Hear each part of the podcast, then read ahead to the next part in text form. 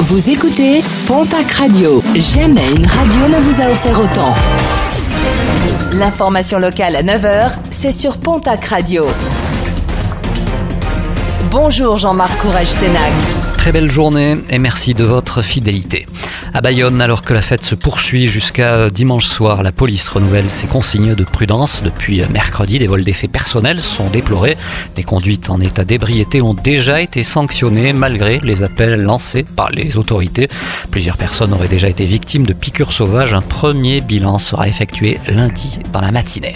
Du monde sur la route pour ce dernier week-end du mois de juillet. La journée est classée rouge dans le sens des départs par bison futé et orange dans celui des retours. Demain, ce sera pire avec une journée classée noire dans le sens des départs et rouge dans celui des retours.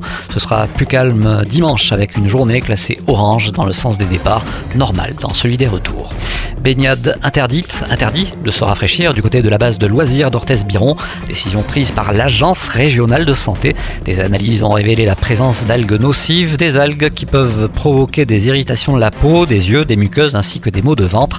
Des algues qui se seraient développées à cause des grosses chaleurs de ces derniers jours.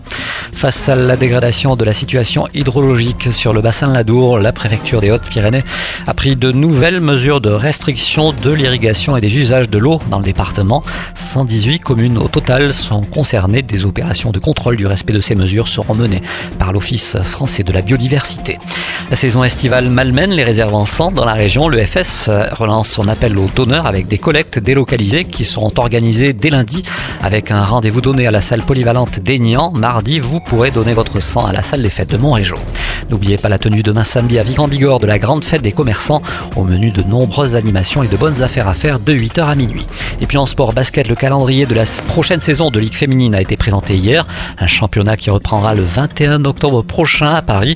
Basketland affrontera l'équipe de Bourges. Quant au TGB, le club Tarbé affrontera le 29 octobre prochain l'équipe de Landerneau et ce sera du côté du Palais des Sports du Quai de à Tarbes.